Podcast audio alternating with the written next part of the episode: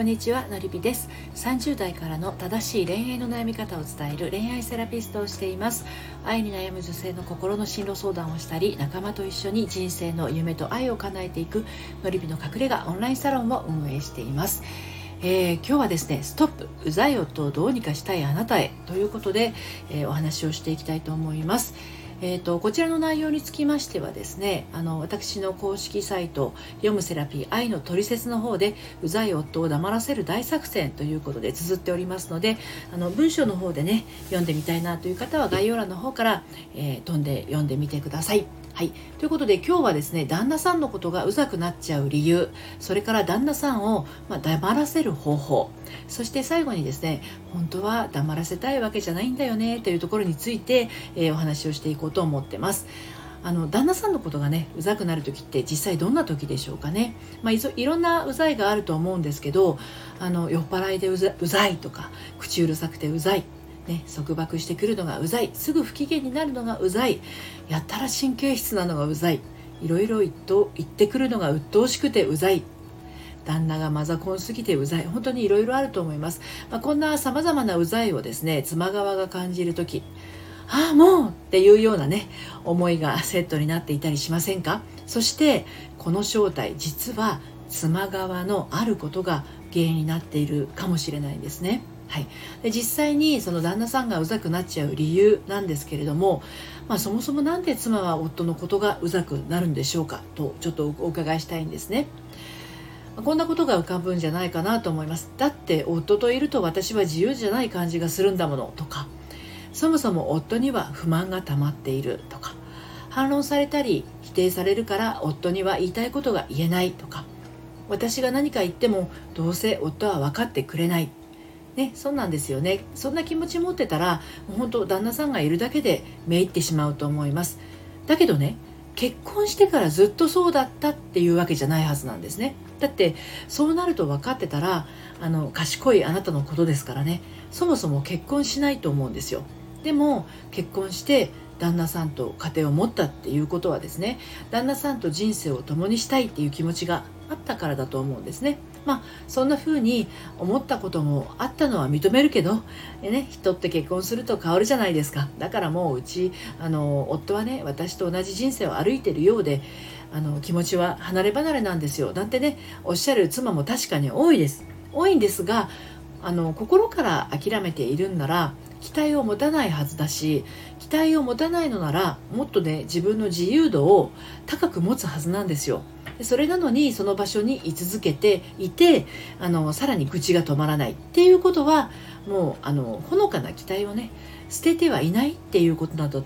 ことなんだと私は思うんですよね。ですのでまずはあの素直な気持ちでね私は少しの期待を夫に持っていると認めることができる方だけこの先聞いてみてくださいね。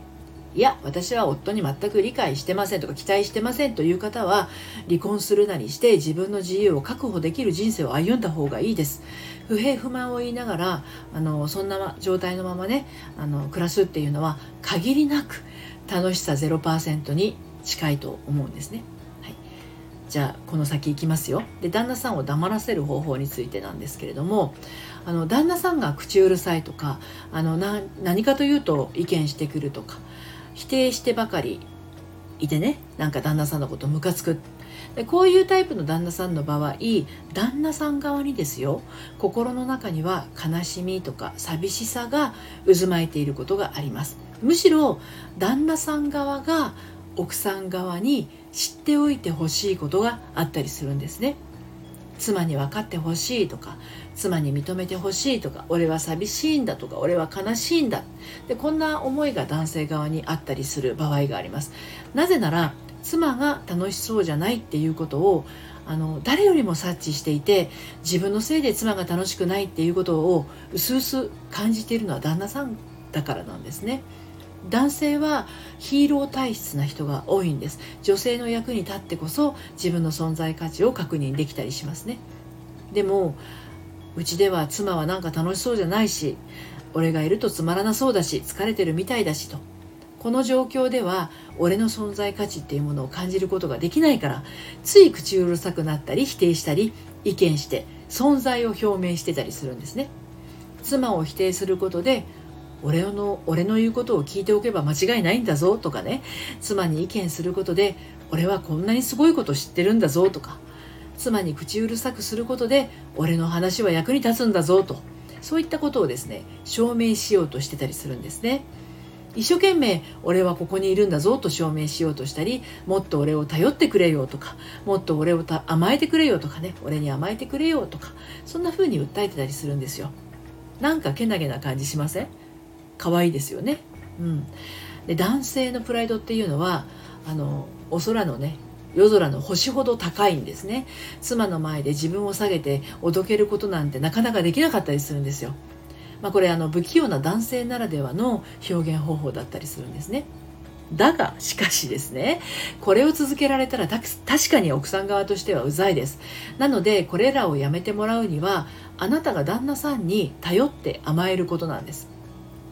そして納得いかないことを言われても一旦受け止めるっていうことですね。あの受け入れるではないですよ。受け止めるっていうこと。で受け止めるっていうことはそうなんだねっていうあなたの話は聞こえていますよっていう合図なんですね。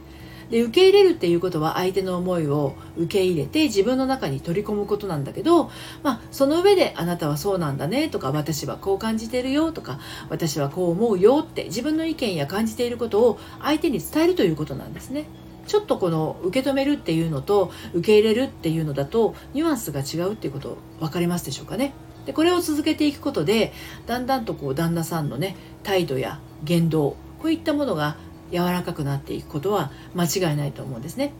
だって確実に旦那さんの言ってることをキャッチしていることになるからなんですね。でそうは言ってもねあの本当はね奥様方というのは旦那さんを黙らせたいっていうわけでもないんですよ。うん、旦那さんの口うるささとか意見否定的なものの見方は確かにうざいんだけど黙らせたいわけじゃないんです。妻として本当は愛するべき愛すべき夫を黙らせることが目的ではないっていうのはあのあなたは分かっているはずなんですね。本当はもっとコミュニケーション楽しくとっていきたいとか恋人同士の頃のように笑い転げておしゃべりしたいとかお互いの興味のあることをディスカッションしたいとか食卓や晩酌で夢を語り合いたいとか子供のことを話し合いたい旅行のことやドライブのこと人生のことや両親のことペットのことや趣味のこと何でもざっくばらんに話せたら家の中っていうのはどこよりも楽しくて安心の場になるはずなんですよね。で本来家庭ってそういう場所のはずなのになんか歯車が狂ってしまってね今は冷たい氷の部屋にいるような感じがしてるでもあなたと旦那さんってもともと愛し合って結婚したんですから軌道修正はいつからだってできるはずなんですねでそのための一歩っていうのは相手の出方を待つのではなくて気づいたあなたから仕掛けていくのが良いんです。